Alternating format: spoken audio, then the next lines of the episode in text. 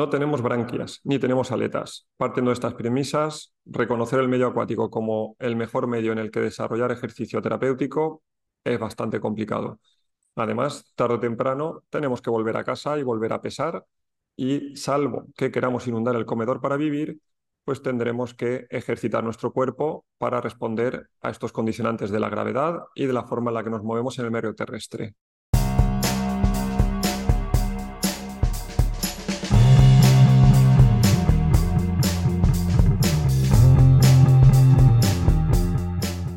La natación no puede ser el deporte más saludable, empezando porque es un deporte y su finalidad no es la salud. La natación es una modalidad deportiva, cuenta con una serie de estilos. De hecho, si apuramos, la natación incluye los saltos, el waterpolo, la sincronizada. No creo que sean actividades diseñadas para mejorar nuestra salud. Como cualquier otra actividad de índole deportiva, y con su reconocimiento y su reglamento, tiene como finalidad el rendimiento. Con estas ideas básicas de acerca de cómo se progresan para mejorar en estos deportes, nos separamos mucho de cómo deberíamos progresar en términos de salud. No obstante, en el medio acuático se pueden hacer muchas cosas aparte de nadar y dentro de los ejercicios de carácter terapéutico que podemos hacer en ellas, encontramos muchas eh, propuestas que nos pueden resultar de ayuda dadas las características que tiene este medio respecto al medio terrestre. Así que vamos a hacer un poquito una revisión de cómo y por qué es diferente el hacer ejercicio en el agua respecto a hacerlo en el medio terrestre. La primera diferencia entre moverse en el medio acuático y moverse en el medio terrestre son los apoyos. En el medio terrestre utilizamos para la locomoción principalmente las piernas, nos permite la locomoción y nos desplazamos sin ninguna resistencia añadida. Estos apoyos en el medio acuático son considerablemente diferentes. Sí que es cierto que podemos hacer ejercicio manteniendo el apoyo de los pies en el suelo, pero este agarre ni resulta tan propulsivo ni tan útil para desplazarse como el tren superior. Así que en el medio acuático la principal herramienta para el desplazamiento pasan a ser los brazos. Las piernas también se utilizan para propulsar, pero a la hora de nadar al menos la acción más que propulsora del tren inferior es principalmente equilibradora de la posición del resto del cuerpo. Un segundo punto que diferencia el medio acuático del medio terrestre es el peso corporal. A mayor grado de inmersión, el peso corporal aparente se reduce. Así, tenemos que en inmersión total el peso corporal se aproxima al 10%. Con el agua a la altura del esternón reducimos el peso corporal al 30% y con el agua a nivel del ombligo al 50%. Esto significa que una persona de 80 kilos que realice ejercicios con una inversión a la altura del ombligo, pues serán el equivalente a pesar 40 kilos. Conforme aumentamos la inversión, el peso corporal aparente se va acercando ya mucho más rápido al peso aparente. Así que hacer ejercicios en una piscina, en un vaso poco profundo, en el que tenemos el agua a la altura de las rodillas o de los muslos, pues solo nos quitará unos 8 o 10 kilos. Esta acción ya no será tan importante en cuanto a diferencia con el medio terrestre. Un tercer punto es la modificación del equilibrio. El equilibrio cambia primero por este peso aparente que hace que nos movamos de forma diferente y otro por el efecto de la masa acuática sobre el cuerpo estando en movimiento o bien el cuerpo o bien la masa acuática. Esto lo utilizamos mucho, por ejemplo, en talasoterapia, en, el efecto de la, del movimiento de las olas en mar para trabajos de, de equilibrio. La respiración también se modifica de forma sustancial entre los medios terrestres y acuáticos.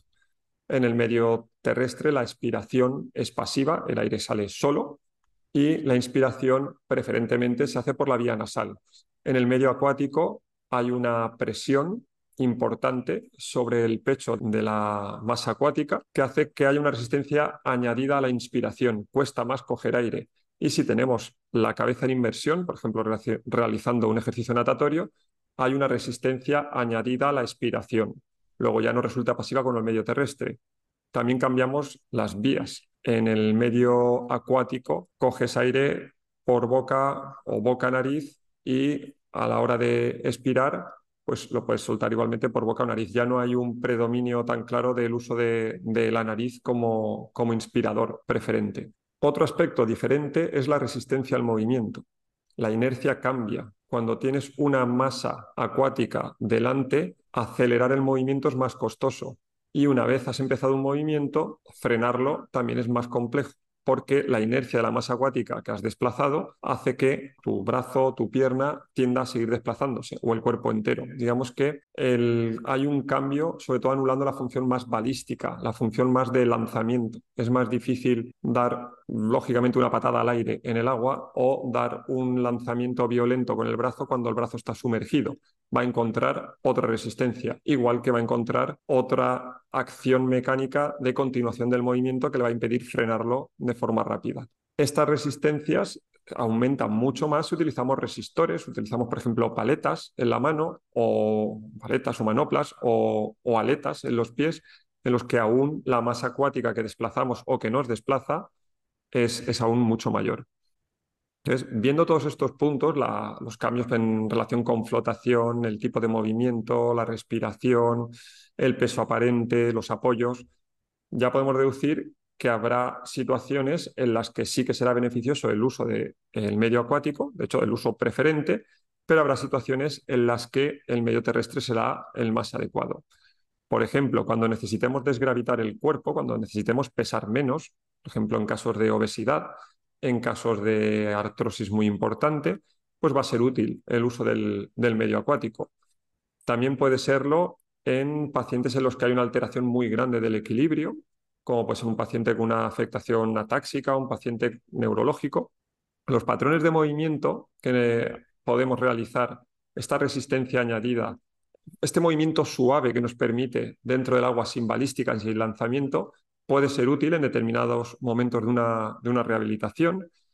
Se puede modificar la inercia del movimiento con aparataje, con, con material auxiliar que modifique la forma del pie o de la mano, como hablábamos de, de, manoplas, de aletas o incluso resistores de formas mucho más, más variadas, hélices. Ahora bien, este efecto desgravitador del medio acuático puede ser un gran enemigo en aquellas situaciones en las que necesitemos pesar, en las que la retirada del estímulo mecánico que supone el peso sea contraproducente. Y el ejemplo más claro es la osteoporosis. La osteoporosis es una patología que no duele, lo que hace es fragilizar el hueso, lo desmineraliza de forma que es más fácil que se rompa. ¿Cuál es el problema del medio acuático?